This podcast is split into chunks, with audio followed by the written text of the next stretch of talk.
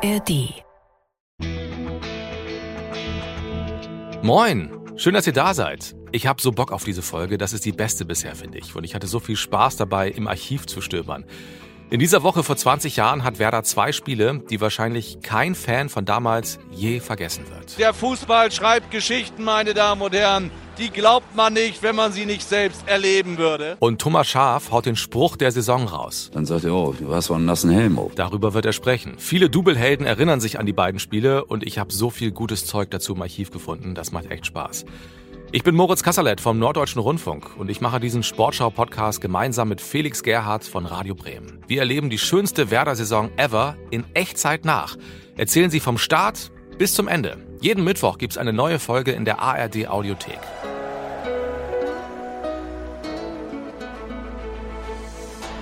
Das Werder-Märchen 2004, die Double-Saison Reloaded. Und die Werder-Woche beginnt mit einem Knall.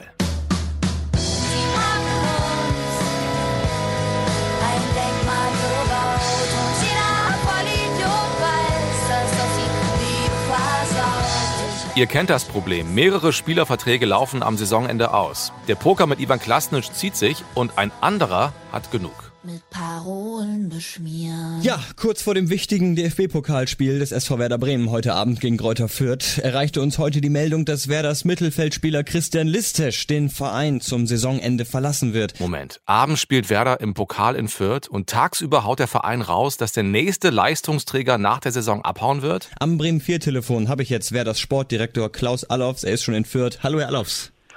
Ja, und am selben Nachmittag gibt Alofs dem Fernsehen auch noch ein Interview und da klingt er ein bisschen besser als am Telefon. Also es ist schade, dass Christian nicht äh, in der nächsten Saison nicht mehr bei uns ist, weil ähm, ich glaube, Christian hat eine sehr gute Entwicklung hier gemacht. Von einem Spieler, der in Stuttgart eben ja nicht diese Anerkennung bekommen hat, ähm, hat er sich hier zum absoluten Stammspieler entwickelt. Ich denke, dass er neben Miku, neben Farbe und, und äh, neben Frank Baumann dort sehr gut reinpasst. Von daher haben wir ja auch alle Anstrengungen unternommen, um ihn äh, weiterhin hier in Bremen zu halten. Aber es war einfach nicht machbar und äh, jetzt müssen wir sehen, dass die anderen, die ja auch in den Startlöchern stehen, das darf man ja auch nicht vergessen, ein, ein Tim Borowski, ein Pekka Lagerblom und auch andere, die dazukommen werden, die warten auf ihre Chance und ich bin auch davon überzeugt, dass sie sie nutzen werden. Man muss das nochmal sagen, wir haben ein sehr, sehr gutes Angebot gemacht zu wesentlich erhöhten Bezügen und ähm, ich glaube, wir waren jetzt in einem Bereich, wo die Vernunft wirklich, äh, ähm, ja, wo wir die Vernunft außer Acht gelassen hätten, wenn wir da noch weiter mitgeboten hätten. Man muss auch ganz klar sagen, dass äh, dort wirklich nur der finanzielle Aspekt die Rolle spielt. Ich denke, äh, bessere Aussichten als zur Zeit bei Werder Bremen kann man nirgendwo haben und äh, ich denke auch, dass er, dass er nicht sehr gut beraten ist in dem Fall und ähm, ja, es ist insgesamt ein bisschen schade, dass er sich so entschieden hat. Christian Listesch ist damals nicht so spektakulär auffällig wie Miku oder Ailton zum Beispiel, aber er ist ein ganz feiner Fußballer und ein wichtiger Teil der Doublmannschaft. Ich bin mit ihm über das Internet verbunden. Er in Budapest, ich in Bremen. Ja, vielen Dank. Und ich spreche auch sehr gern über dieses Jahr. Und äh, ja, kommt auch natürlich sehr schöne Erinnerungen auf. Ja, wobei Listisch ist leider einer, der auch unschöne Erinnerungen hat. Im Frühjahr wird er sich schwer verletzen. Und jetzt, Anfang Februar, lehnt er das Vertragsangebot von Werder ab. Und ich bin schwer beeindruckt, wie ehrlich er über diese Zeit spricht und über einen großen Fehler. Ich habe, kann man sagen, ein bisschen bereut, dass äh, diese Entscheidung zu treffen. Ich war ein bisschen verletzt oder ich war ein bisschen zu empfindlich. Ich weiß es nicht in dieser Zeitpunkt, nicht stark genug. Ich musste damals das akzeptieren, dass äh, Bremen sagt, okay, bis gewisser Zeitpunkt und nicht antworten kannst, dann, äh, dann gilt nicht mehr dieser letzte Angebot. Und äh, ja, am Ende habe ich auch schon gesagt, vielleicht das war nicht so nicht so gute Entscheidung. Listisch führt die Vertragsgespräche mit Allaus damals alleine. Er ist in seinem dritten Jahr bei Werder und fühlt sich eigentlich sehr wohl in Bremen und bekommt aber erstmal ein Angebot, das ihn enttäuscht. Werder will ihm genauso viel Geld geben wie bisher. Äh, natürlich, das ist auch ganz klar, dass äh, Thomas und Klaus wollte so schnell wie möglich mh, wissen, ob ich bleibe oder nicht bleibe.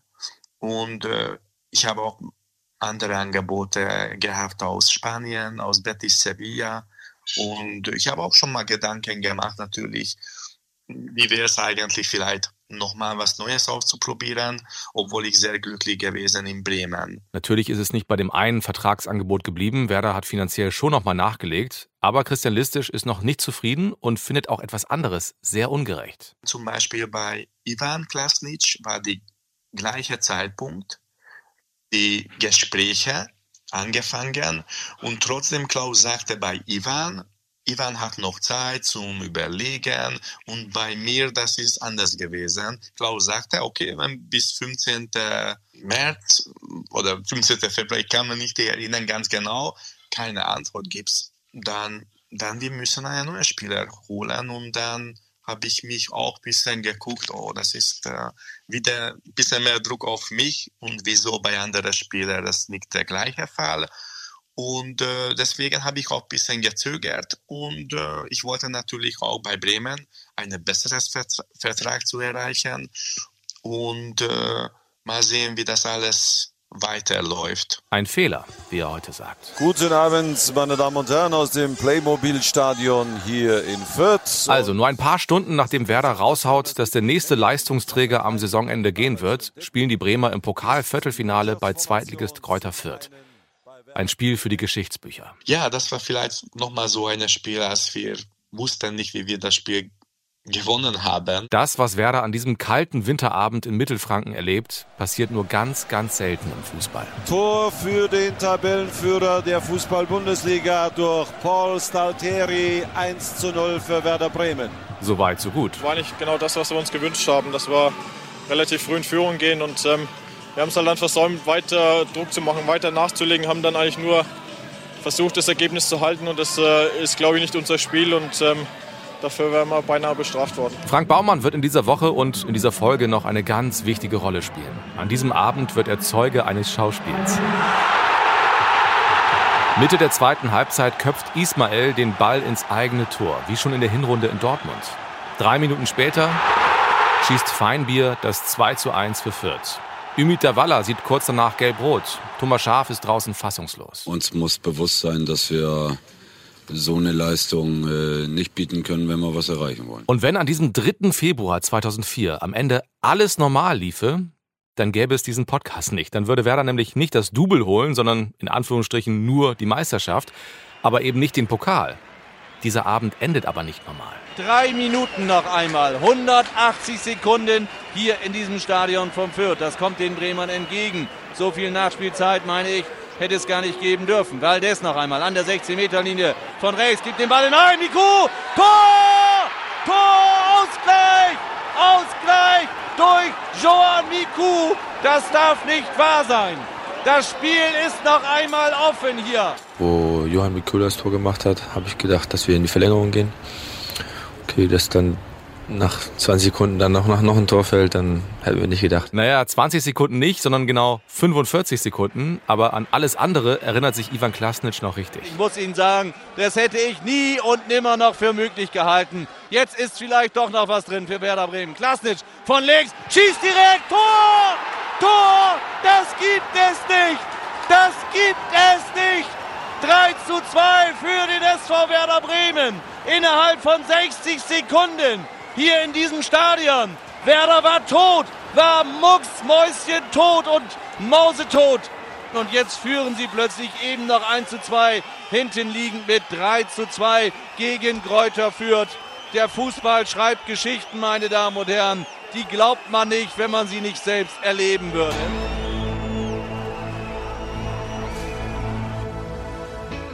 Ich weiß nicht mehr genau, wo ich das Spiel sehe, aber ich erinnere mich, dass ich danach in Bremen über die St. Jürgen-Kreuzung laufe und mich ein Freund anruft und fragt, wie das Spiel ausgegangen ist. Das ist damals so, da haben wir noch keine Smartphones, äh, kann ich mal eben so von unterwegs im Internet checken, wie es ausgegangen ist. Man muss fragen.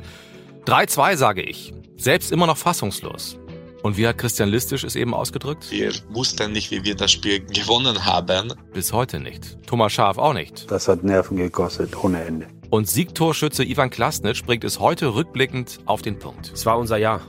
Man muss wirklich sagen, es war unser Jahr, es war unser, unser Glück. Und äh, im Fußball muss man auch ein bisschen Glück haben, damit man auch äh, die Erfolge hat. Und äh, ja.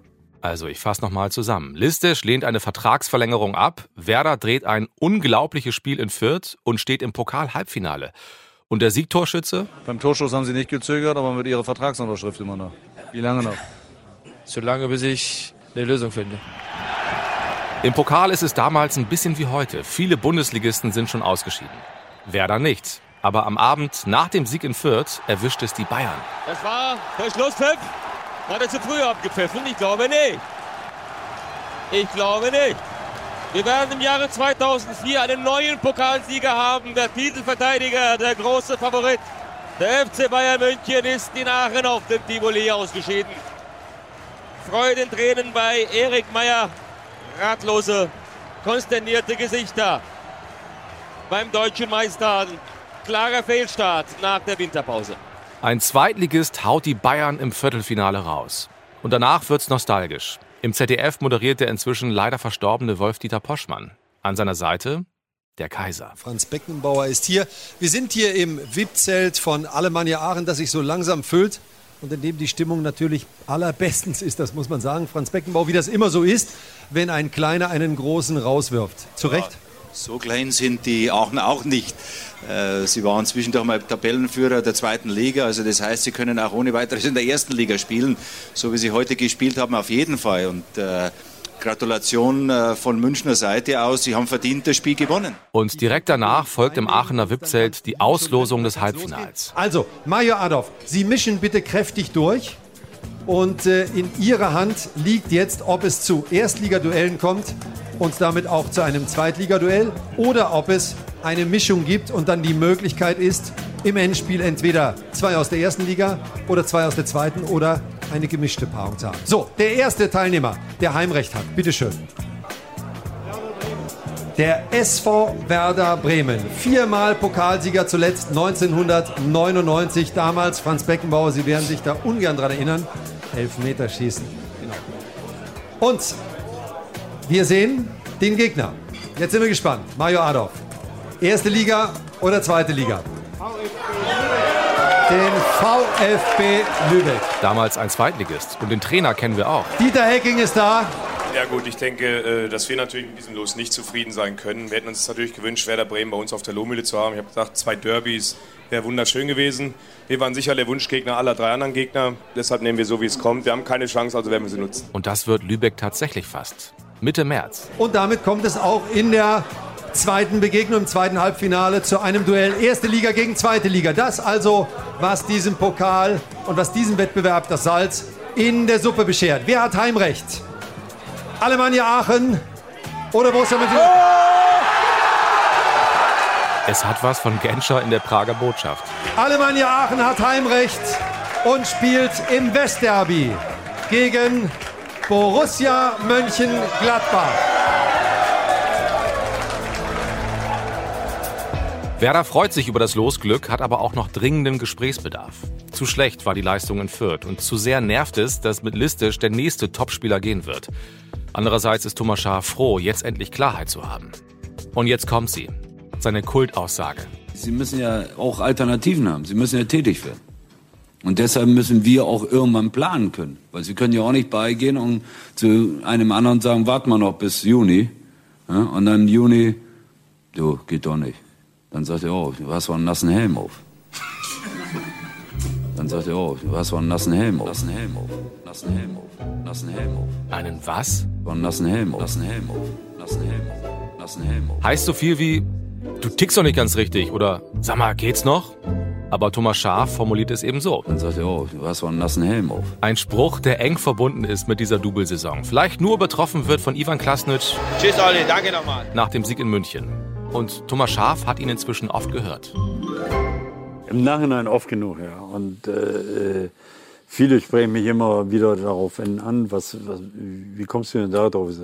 Weiß ich selbst nicht. Also irgendwo eingefallen oder spontan gesagt oder was auch immer, ich weiß es nicht mehr. Aber ähm, es ist halt einfach so ein Punkt, dass du, dass du, ja, wenn du Entscheidungen hast, es ist ja ganz oft so, dass man hinterher fragt, warum hast du das oder das gemacht? Es ist ganz einfach, weil es zu dem Zeitpunkt diese Entscheidung gab. Und wenn du so eine Entscheidung hast, dass du oder eben einen, einen Moment hast, wo du, wo ein Spieler sich entscheiden muss, um, um einfach weiterzukommen, um planen zu können, dann ist es so. Dann muss man eben entweder so eine Entscheidung treffen oder man muss es hinnehmen. Willkommen auf dem Bökelberg von Mönchengladbach, ein Stadion, in dem ich leider nie war. Ich habe nur oft gehört, dass die Tribünen sehr steil waren. Am 7. Februar 2004 spielt Werder zum allerletzten Mal dort, bevor die Borussia dann nach der Saison in ihr neues Stadion zieht. Wieder so ein Spiel für die Geschichtsbücher. Da, wo damals das Spielfeld steht, stehen heute übrigens Wohnhäuser. Ich bin an jenem Tag mal wieder auf einer Kohltour. Ihr wisst, das ist dieses Ding mit dem Bollerwagen übers Land ziehen und trinken und so. Macht man in Bremen und umzu, wenn es draußen kalt ist. Ich damals mit Freunden also auch. In Gladbach spielt Werder als Tabellenführer. Enges Stadion, überwiegend ohne Dach. Die Anzeigetafel ist noch so wie die früher halt waren, mit dieser gelblichen Schrift auf schwarzem Hintergrund. Die Lautsprecher klingen noch wie in den 60ern. Und die Stimme, die damals etwas verzerrt da rauskommt, die kennen wir. Hört mal genau hin.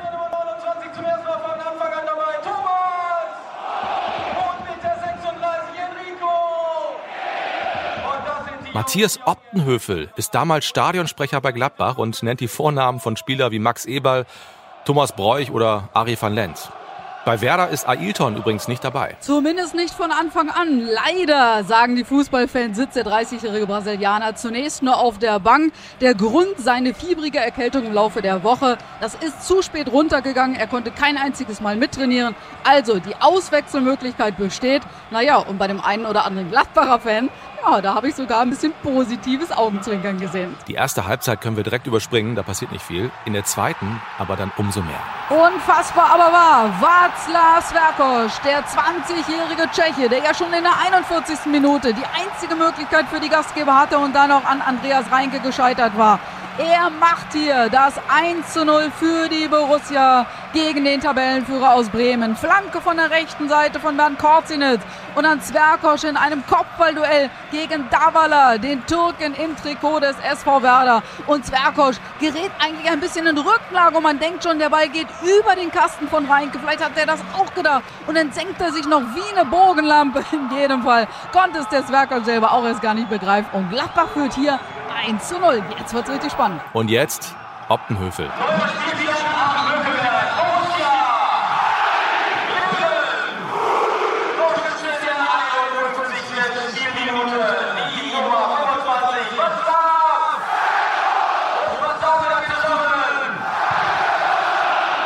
Ich habe es am Ende nicht ganz verstanden und Matthias Optenhöfel geschrieben und er hat geantwortet, sie haben gerufen, danke Watzlaw. So ist es damals bei jedem Gladbacher Tor. Also danke und dann der Vorname des Torschützen. An diesem Nachmittag fällt aber nur ein Gladbacher Tor. Werder kommt zurück. Das 1 zu 1 Postwenden gefallen. Vorarbeit von Valdes und dann ist Klasnitsch zur Stelle, weil Korzinitz und Karnell im Zusammenspiel mit ihrem Keeperstil nicht klären können. Also postwendend hier der Ausgleich zum 1 zu 1. Die Freude der Gladbacher schon wieder von dannen. Fast alle Spieler sind in grünen Trikots mit langen orangen Ärmeln vorne bei Klasnitsch. Und jetzt einmal die Durchsage von Matthias Optenhöfel, bitte.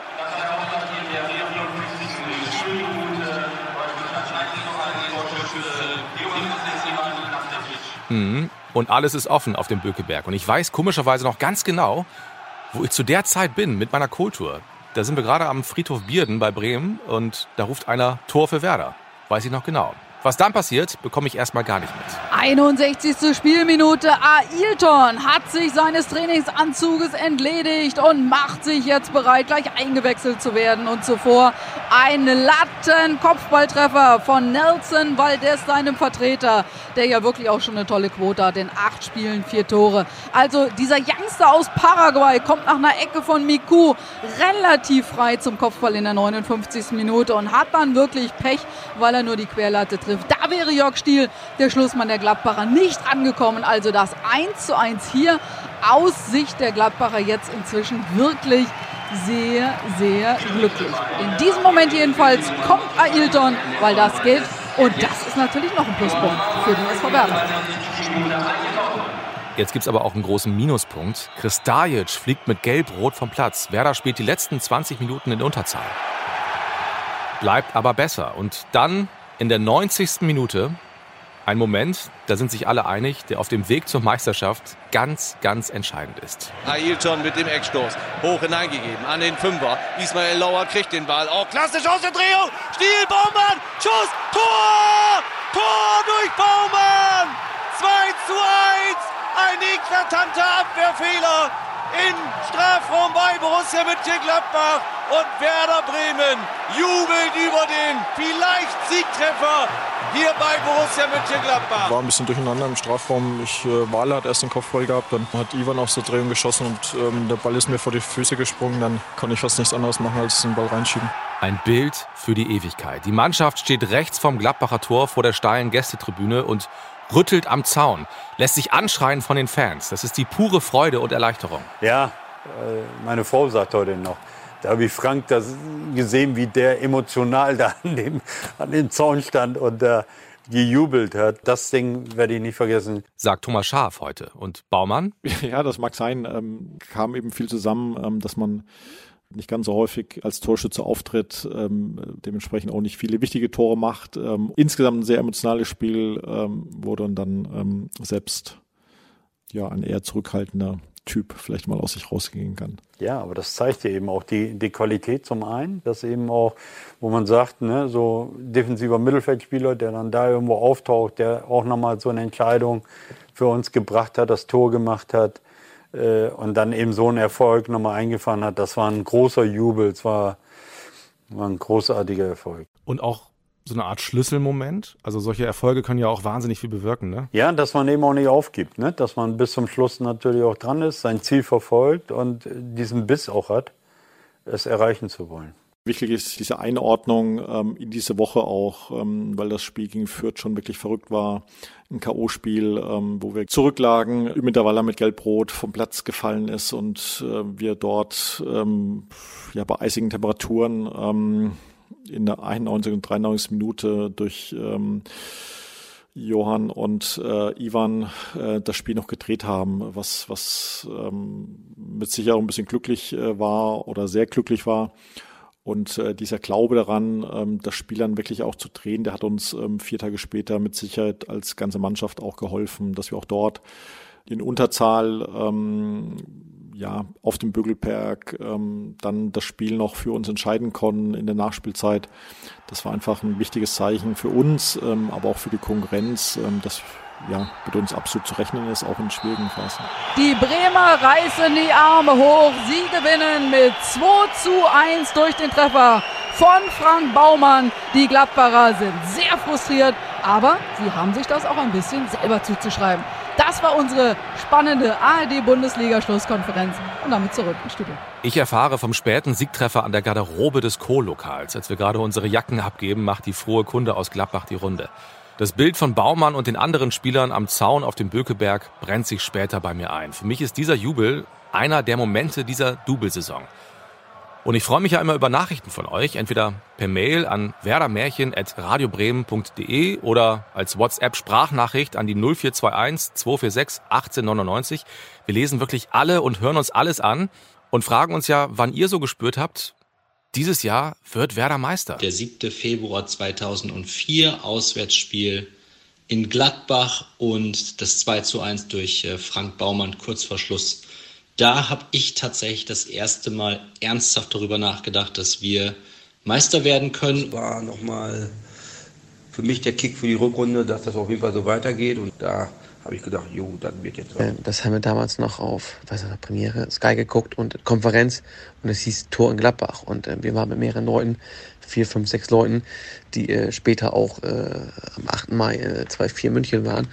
Und ähm, wir sind abgegangen vor Jubel, wo dann auf einmal äh, Frank Baumann am, am, bei den Fans stand da am Gitter und gejubelt hat. Und äh, das war einfach so der Moment, ja, wir schaffen es, wir werden deutscher Meister. Dass man solche Spiele, ich glaube sogar in Unterzahl, noch gewinnen kann, hat gezeigt, jo, wir können es schaffen und haben es ja auch geschafft. So, in diesem Sinne, mach weiter.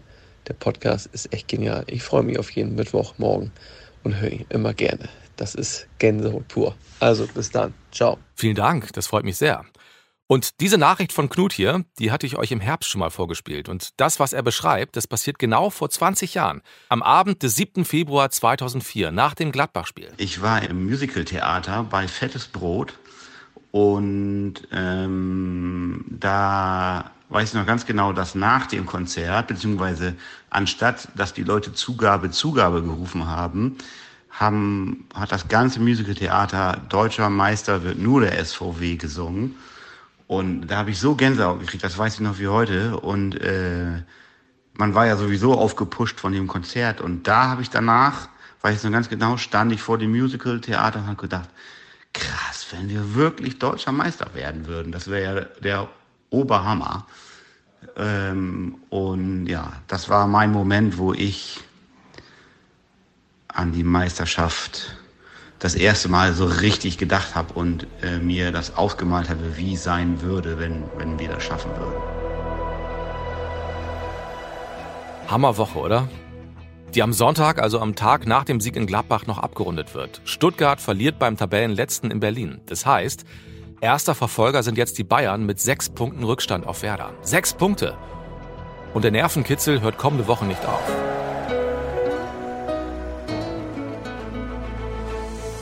Ja, hallo, mein Name ist Christian Schulz und in der nächsten Folge geht ein Traum von mir in Erfüllung. Seid wieder dabei, wenn es heißt, das Werder Märchen 2004, die Double-Saison Reloaded. Dies ist ein Sportschau-Podcast von Felix Gerhardt und mir, Moritz Kasserlet.